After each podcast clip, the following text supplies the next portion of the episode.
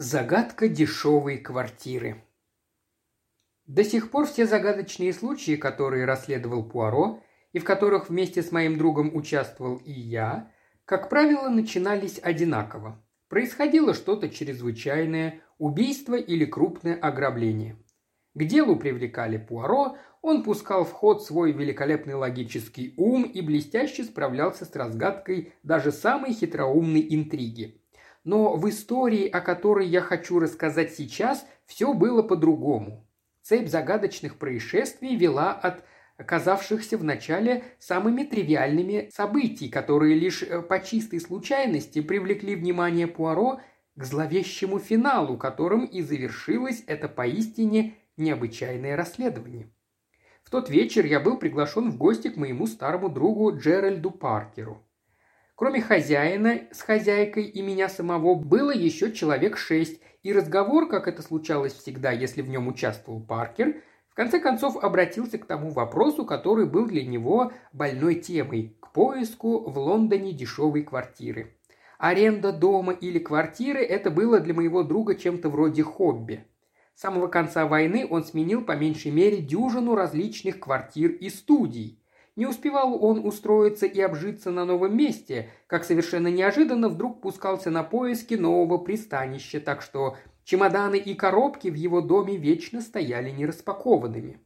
За всеми его переездами с квартиры на квартиру каждый раз, как правило, стояла возможность хоть что-то да выгадать на этом, поскольку человек он был на диво практичный. И все-таки двигала им не болезненная страсть к экономии, а скорее всего чисто ребяческая слабость, любовь к перемене мест, которой он не мог противостоять. Вот и на этот раз мы битый час в почтительном молчании внимали Паркеру, который снова оседлал своего любимого конька. Наконец он выдохся, и настала наша очередь.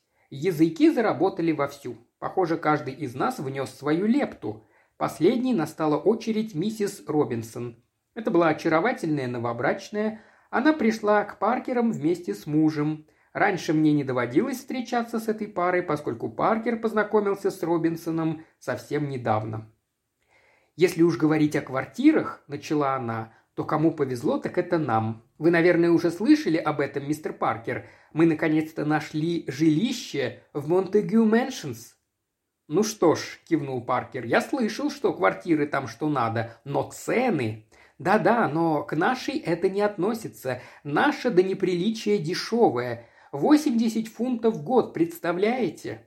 Но, но позвольте, Монтегю Мэншенс ведь в Нейтсбридже, если не ошибаюсь, возбудился Паркер. Огромный, роскошный дом, самый настоящий дворец, или вы имеете в виду его тезку, какую-то захудалую берлогу в трущобах на другом конце Лондона? Нет-нет, это тот самый, в Нейтсбридже. Вот то ты удивительно, правда, просто какое-то счастье. Счастье не то слово, самое настоящее чудо. Может, тут что-то кроется? Ага, понимаю, должно быть страховка больше обычного. Нет, не больше. Нет? О, Господи, прими мою душу. Завистливо простонал Паркер. Но нам пришлось заплатить за мебель, продолжала миссис Робинсон. «Ага!» – торжествующе воскликнул Паркер. «Что я говорил? Я нюхом чуял, что здесь что-то нечисто. Всего пятьдесят фунтов, а мебель просто очарование».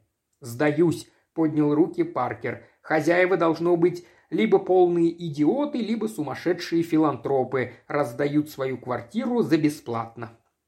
На лице миссис Робинсон появилось легкое сомнение. Видимо, слова Паркера встревожили ее.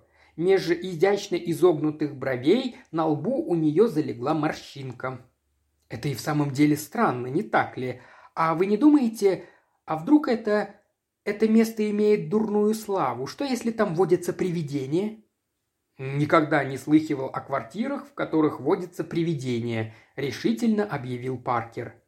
«А, – протянула миссис Робинсон. По всему было видно, что ее тревога не рассеялась. Только, знаете, было во всем этом что-то такое, что-то довольно необычное. Например, вмешался я. «Ого!» – воскликнул Паркер.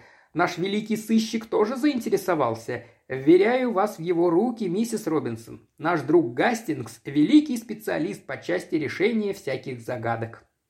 Признаться, я не избалован похвалами, поэтому его слова приятно пощекотали мое самолюбие. Я смущенно рассмеялся. «О, видите ли, капитан Гастингс, я, возможно, преувеличиваю, и во всем этом ничего нет. То есть я хотела сказать, что это было не то чтобы странно, а... Короче, пошли мы к агентам по найму. Фирма Строссер и Пол. Раньше мы не имели с ними дел, потому что они занимаются только квартирами в Мейфейре, а нам они не по карману. А сейчас подумали, какого черта, ведь хуже-то не будет. Ну вот, все, что они нам предлагали, это квартиры, где арендная плата от четырех с половиной сотен в год или выше. В общем, дело ясное, подумали мы, и уже вернулись было, чтобы уйти, как вдруг нам говорят, что есть, дескать, одна квартирка, за которую просят всего 80, но они не совсем уверены, стоит ли нам ее смотреть. Мы спрашиваем, почему, а они объясняют, что она у них числится уже давно, и желающих заполучить ее было уйма, так что вполне возможно, она уже уплыла. Их служащий так и сказал «уплыла», а известить их, что квартиросъемщики уже въехали, никто не удосуживался, наверное, потому что никому до чего нет дела. Вот они и продолжают посылать туда людей. Миссис Робинсон остановилась, чтобы перевести дух, и продолжила свой рассказ. Мы сказали, что спасибо, дескать, мы все понимаем, а потому не будете ли столь любезны выписать нам на всякий случай смотровой ордер, как положено, ну, на всякий случай. Схватили мы на улице такси и помчались туда, потому как, сами понимаете, заранее ведь никогда не знаешь, как обернется дело. Квартира оказалась на третьем этаже. Стоим мы, ждем лифта, и тут вдруг по лестнице нам навстречу сбегает, кто бы вы думали, Элси Фергюсон, это моя племянница, капитан Гастингс. Ей тоже позарез нужно жилье. «О!» – воскликнула она. «Кажется, хоть один единственный раз я тебя опередила, милочка. Но только что толку? Ее уже сняли». Ну, вот вроде бы и все. Но тут Джон и говорит. «Пойдем все равно посмотрим. Квартира на диво дешевая. Может, предложим им больше или там что-нибудь еще?» В общем, конечно, все это не слишком красиво и неловко мне об этом говорить, но ведь вы понимаете, каково это в наше-то время искать квартиру. Поневоле пустишься во все тяжкие. Пришлось уверить Элси, что я все понимаю. В наши дни доведенные до отчаяния несчастные квартиросъемщики и впрямь готовы на все ради того, чтобы иметь крышу над головой. Кто смел, тот и съел. Добавила я, чтобы успокоить ее. Короче, мы поднялись наверх и... Нет, вы не поверите. Квартирка была до сих пор не занята. Горничная показала нам ее, потом отвела нас к хозяйке, и через пять минут дело в шляпе. Потребовалось только уплатить 50 фунтов за мебель и въезжать хоть сейчас. На следующий же день мы подписали все бумаги и, пожалуйста. В общем, завтра мы переезжаем. Миссис Робинсон сделала выразительную паузу и обвела нас торжествующим взглядом. «Ну а как же миссис Фергюсон?» – с любопытством вмешался Паркер. «Ну-ка посмотрим, Гастингс, как вы это объясните?» «Все очень просто, мой дорогой Ватсон», – с видом превосходства улыбнулся я. «Скорее всего, она просто позвонила не в ту квартиру». «Ой, капитан Гастингс!» Миссис Робинсон восхищенно захлопала в ладоши. «Как вы замечательно все объяснили. Мысленно я горько пожалел, что здесь нет Пуаро. Сколько раз за время нашего долгого знакомства мне казалось, что маленький бельгиец недооценивает мои возможности. История, рассказанная нам миссис Робинсон, показалась мне и в самом деле довольно любопытной, так что на следующее же утро я преподнес ее Пуаро в виде забавного анекдота. Он, как мне показалось, заинтересовался. Во всяком случае, засыпал меня вопросами о том, насколько трудно сейчас снять квартиру и какова арендная плата в разных районах города. «Любопытный случай», – задумчиво протянул он. «Прошу прощения, мой друг, я вас оставлю ненадолго, а пойду прогуляюсь, подышу свежим воздухом». Когда часом позже он вернулся, глаза его сверкали от едва сдерживаемого возбуждения – Прежде чем заговорить, Пуаро поставил в угол трость, снял шляпу и со своей обычной аккуратностью повесил ее на вешалку. «Вы, вероятно, заметили, мой дорогой друг, что у нас с вами сейчас на руках нет ни одного дела, так что можем с легким сердцем всецело посвятить себя данному расследованию». «Что-то не совсем понимаю. О каком расследовании вы говорите?» «О загадке, которую вы мне задали. Хочу полюбопытствовать, что это за фантастически дешевая квартира, которую посчастливилось снять миссис Робинсон. Пуаро, вы меня разыгрываете. Даже и не думал, друг мой. Кстати, имейте в виду, Гастингс, что средняя арендная плата за такие квартиры от 350 фунтов и выше. Это мне сообщили в ближайшем агентстве. И вдруг именно за эту квартиру почему-то просят всего 80. Почему? Может быть, с ней что-то не так? Неуверенно сказал я. Миссис Робинсон даже предположила, что в ней водятся привидения. Пуаро даже не попытался скрыть разочарование.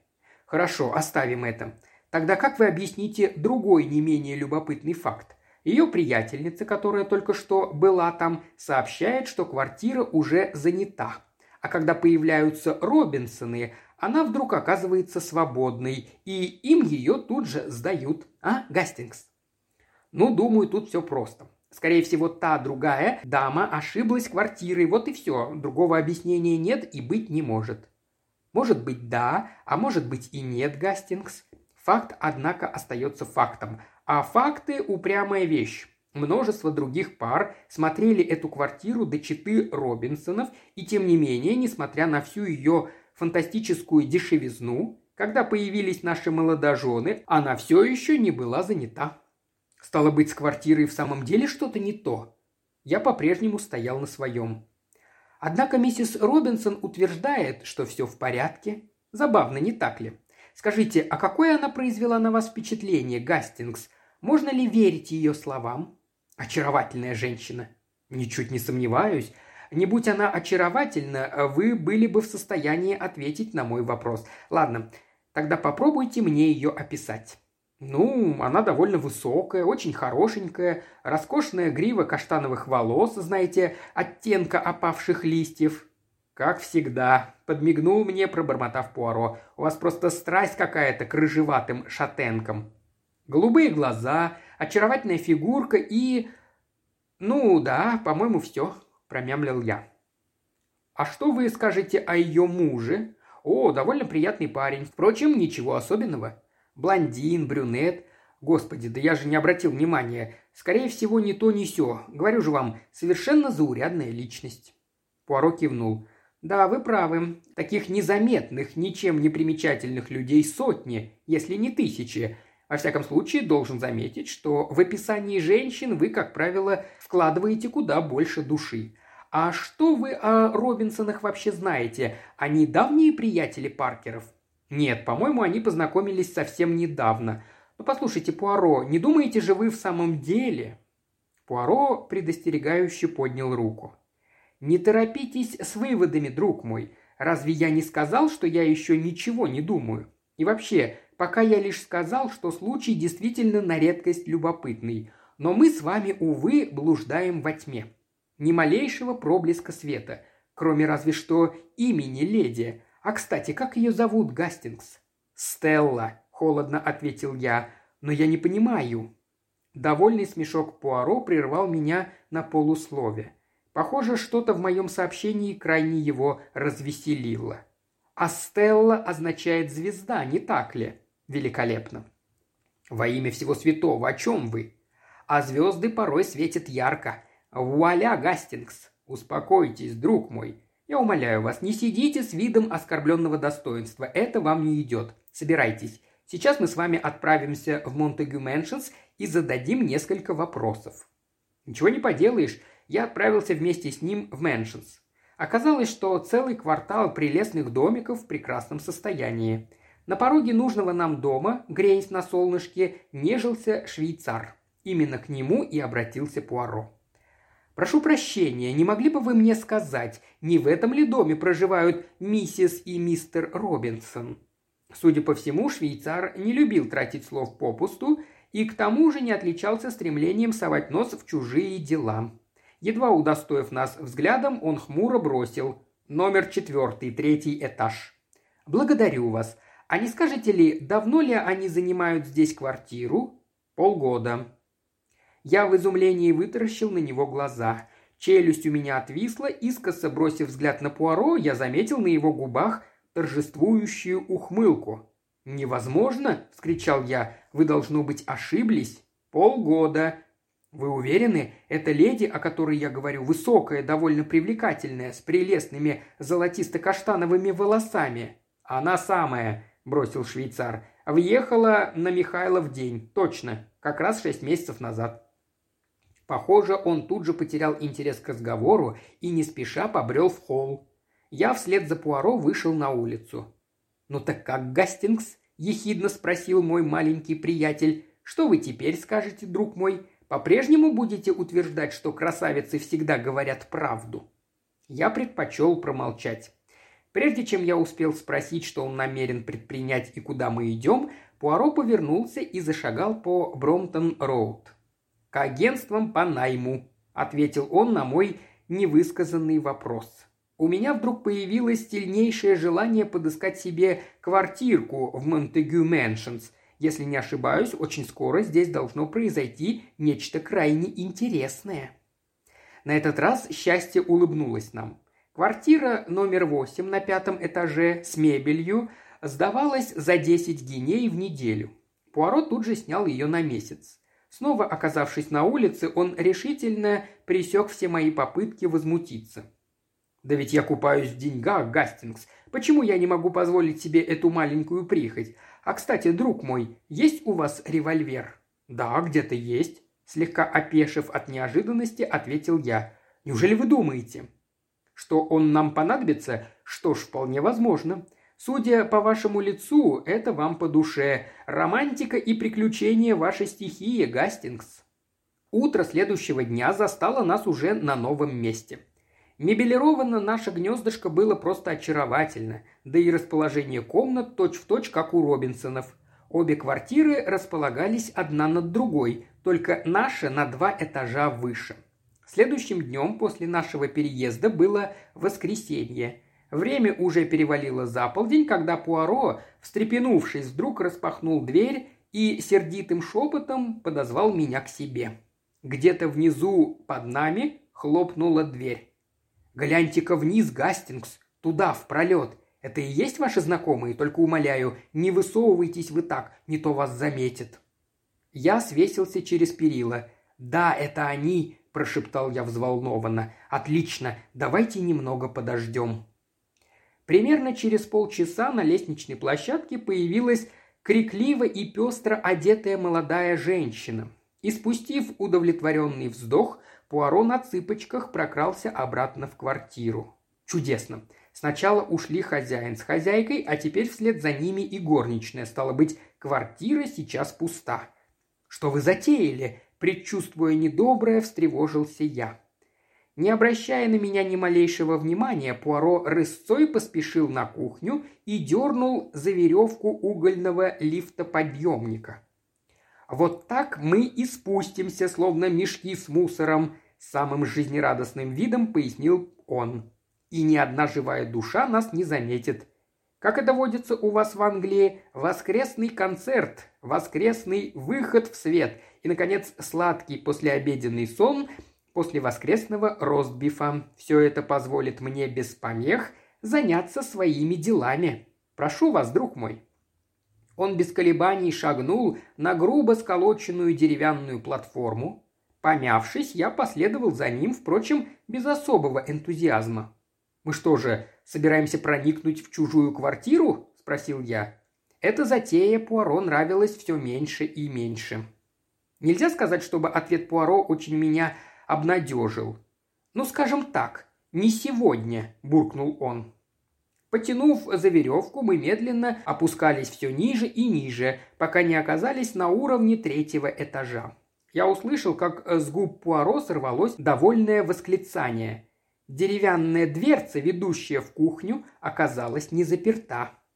Заметьте, Гастингс, и ведь так всегда – Никому и в голову не придет днем запереть на щеколду эти дверцы, а ведь кто угодно может подняться или спуститься, вот как мы с вами. И никто ничего не заметит. Ночью, да, запирают, хотя, боюсь, твердо ручаться за это тоже нельзя. Впрочем, на этот случай мы с вами предпримем кое-какие меры предосторожности.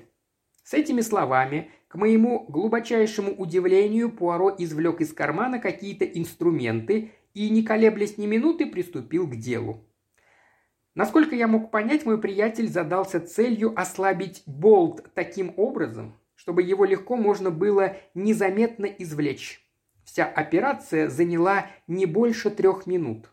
Закончив, Пуаро сунул инструменты в карман, и мы, к немалому моему облегчению, вернулись к себе. Утром в понедельник Пуаро с позаранку куда-то ушел. Его не было весь день, вернулся он только поздно вечером и, проковыляв креслу, опустился в него со вздохом удовлетворения. «Гастингс, не хотите ли совершить небольшой экскурс в историю?» – поинтересовался он. «Держу пари, то, что я расскажу, как раз в вашем духе. Вы ведь без ума от кино, верно?» «Ну что ж, с удовольствием послушаю», – рассмеялся я. «Только я надеюсь, что все это подлинные события, а не плод вашей богатой фантазии». «Нет, нет, все чистая правда, никакого вымысла. Да и наш с вами приятель, инспектор Джеб из Скотланд-Ярда, может подтвердить каждое мое слово. Тем более, что и узнал я эту историю как раз от него. Ну так слушайте, Гастингс. Где-то месяцев шесть назад в США из Государственного департамента украли некие секретные документы, касающиеся обороны побережья. Любое правительство, э, да хоть бы Япония, к примеру, с радостью отвалило бы солидный куш за эти бумаги. Подозрения тогда пали на одного молодого человека, Луиджи Валдарна, по происхождению итальянца. Он занимал какую-то мелкую должность в Газдепе. Никто бы и не вспомнил о нем, если бы он не исчез в то же время, что и бумаги. Действительно ли он украл документы или нет, навсегда останется тайной. Только спустя два дня его нашли в Нью-Йорке, в Истсайде, с пулей в голове. Бумаг при нем не обнаружили. Уже позже стало известно, что Луиджи Валдарна какое-то время встречался с мисс Эльзи Харт, молоденькой певицей, которая совсем недавно стала выступать с концертами. Жила она в Вашингтоне, снимала квартиру вместе с братом. Собственно говоря, о ее прошлом ничего не известно, и никто ею бы не заинтересовался, если бы она не исчезла так же таинственно, как и Валдарна, причем в то же самое время – у полиции были основания полагать, что она состояла в связи с неким международным шпионом, выполнявшим самые разные гнусные поручения своих хозяев. Американские секретные службы сбились с ног в надежде выследить ее. В то же самое время в поле их зрения попал один японец, живший в Вашингтоне. Теперь уже никто не сомневался, что когда Эльза Харт, обнаружив за собой слежку, заметила следы, она кинулась за помощью именно к нему. Две недели назад он спешно выехал в Англию. Следовательно, у нас с вами есть веские основания полагать, что и Эльза Харт сейчас здесь. Помолчав немного, Пуаро вдруг неожиданно мягко добавил. Послушайте описание мисс Харт. Думаю, Гастингс, это будет вам интересно.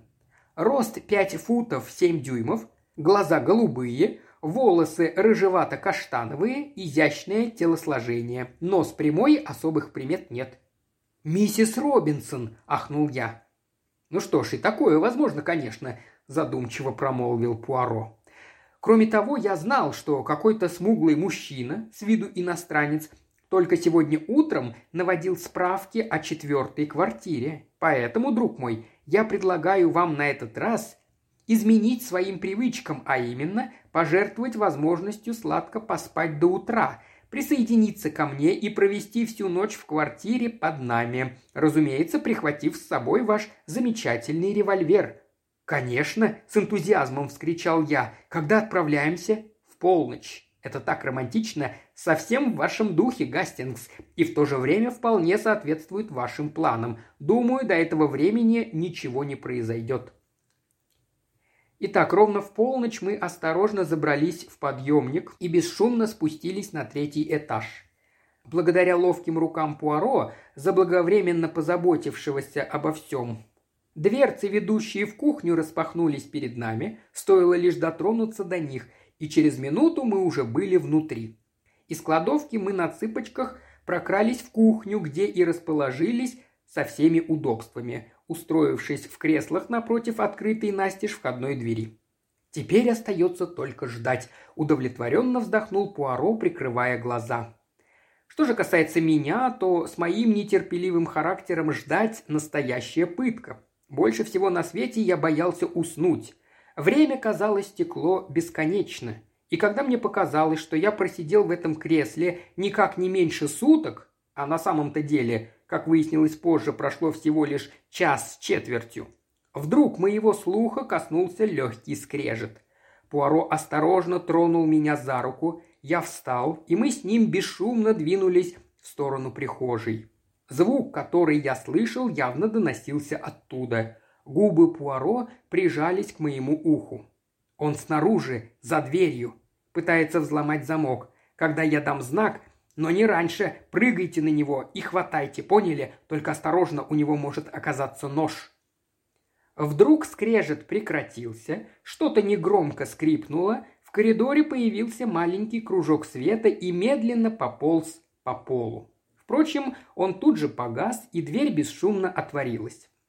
Мы с Пуаро, затаив дыхание, прижались к стене. Я услышал чье-то приглушенное сопение, потом слабое дуновение, и неясная тень мелькнула мимо меня. Крошечный фонарик вдруг вспыхнул снова, и в ту же секунду Пуаро прошипел мне в ухо «Вперед!». Мы действовали одновременно. Пуаро с быстротой молнии накинул незнакомцу на голову легкий шерстяной платок, лишив его возможности что-либо увидеть, в то время как я заломил ему руки за спину. Все произошло быстро и бесшумно. Пальцы мужчины разжались, и на пол, звякнув, упал небольшой нож. Пуаро сдвинул повязку с его глаз и туго завязал рот, чтобы он не смог издать ни звука, а я извлек свой револьвер и демонстративно повертел у него перед глазами, чтобы негодяй сразу понял, что всякое сопротивление бесполезно. Надо отдать ему должное, он тут же прекратил вырываться. Пуаро, привстав на цыпочки, что-то шепнул ему на ухо. Помедлив немного, тот в ответ кивнул. Махнув рукой на дверь, Пуаро двинулся вперед. Наш пленник все так же молча и покорно последовал за ним, а завершал шествие я с пистолетом в руке. Когда вся наша троица оказалась на улице, Пуаро обернулся ко мне. «Там за углом ждет такси. Дайте мне пистолет, Гастингс. Думаю, больше он не понадобится». «А если этот мерзавец попытается сбежать?» «Не попытается». Через пару минут я вернулся в такси. Шарф, прикрывающий нижнюю часть лица незнакомца, сполз на грудь, и я в удивлении воззрился на него. «Послушайте, ведь это же не японец!» – вытращив глаза, воскликнул я. «Наблюдательность всегда была вашей сильной стороной, мой дорогой Гастингс. Ничто не ускользнет от вашего зоркого глаза. Само собой, это не японец. Как вы сами можете убедиться, этот человек – итальянец». Мы уселись в такси, и Пуаро дал водителю адрес, насколько я помню, где-то в Сент-Джонс-Вуд. К тому времени в голове у меня все перемешалось.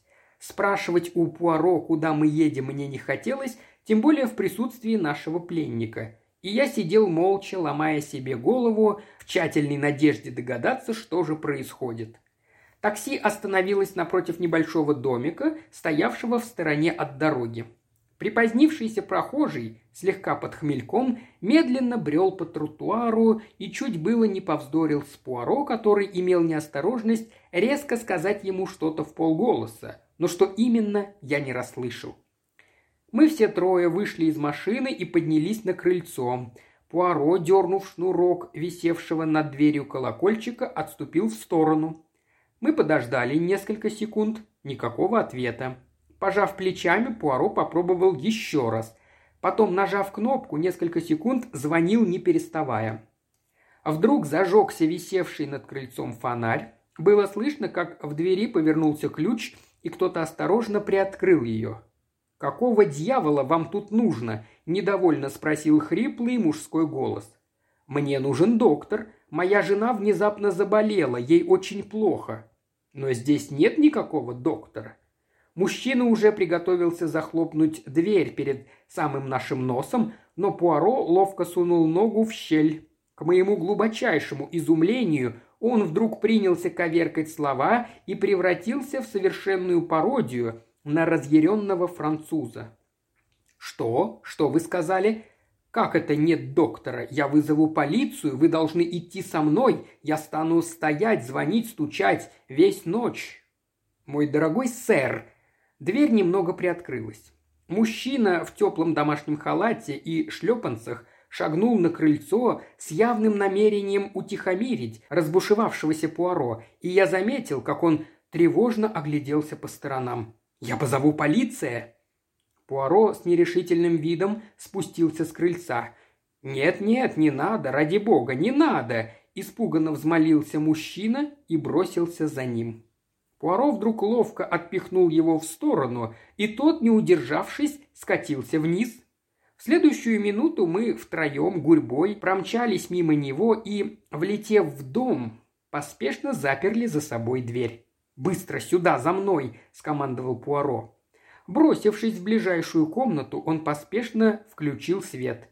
«Вы!» – он толкнул пальцем в нашего недавнего пленника. «Прячьтесь скорее!» «Си, сеньор!» – пробормотал итальянец, торопливо кинувшись к окну, и через мгновение тяжелые бархатные портьеры с мягким шорохом задвинулись, надежно отгородив его от остального мира.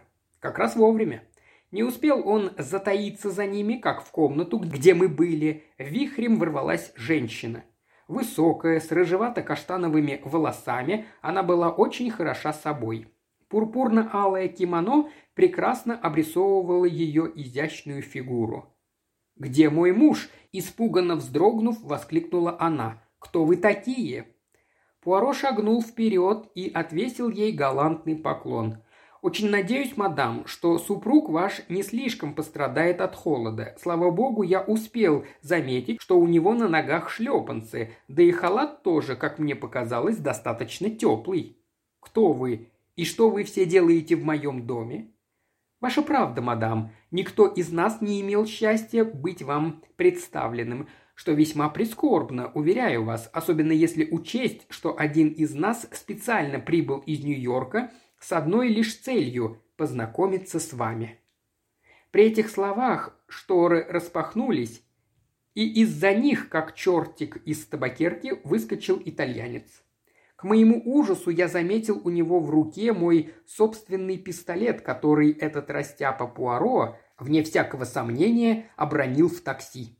Женщина, испуганно взвизгнув, повернулась и кинулась к двери, но Пуаро успел заступить ей дорогу.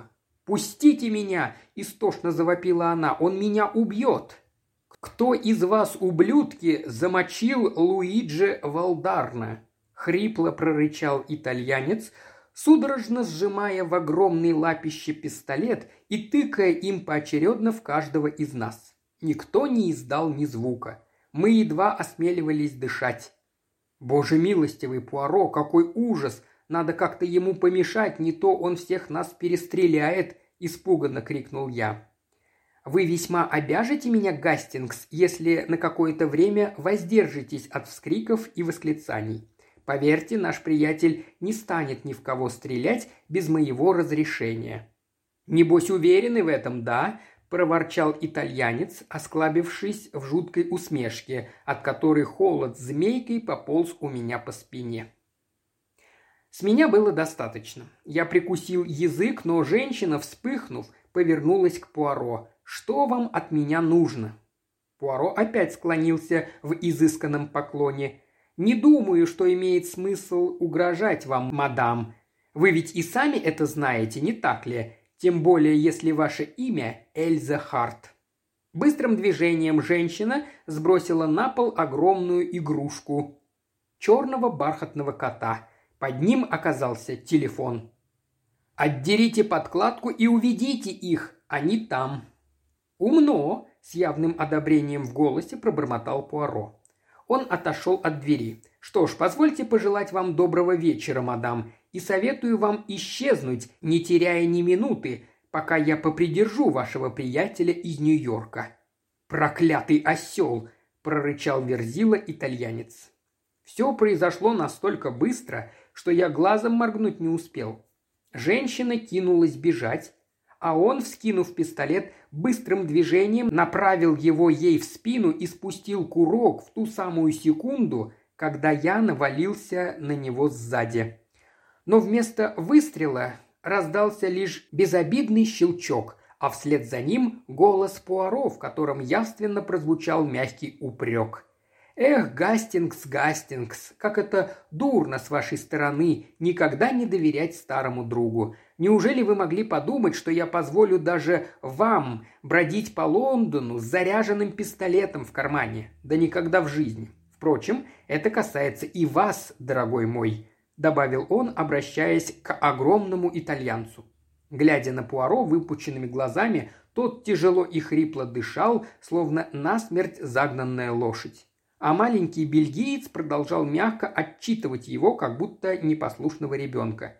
Неужели вы не понимаете, какую услугу я вам только что оказал? Не понимаете? Жаль. А ведь я только что, можно сказать, избавил вас от петли. Застрели вы ее, и вздернули бы вас за милую душу. Но не печальтесь, друг мой, ваша дама никуда от нас не денется. Дом оцеплен, так что она попадет примехонько в руки полиции.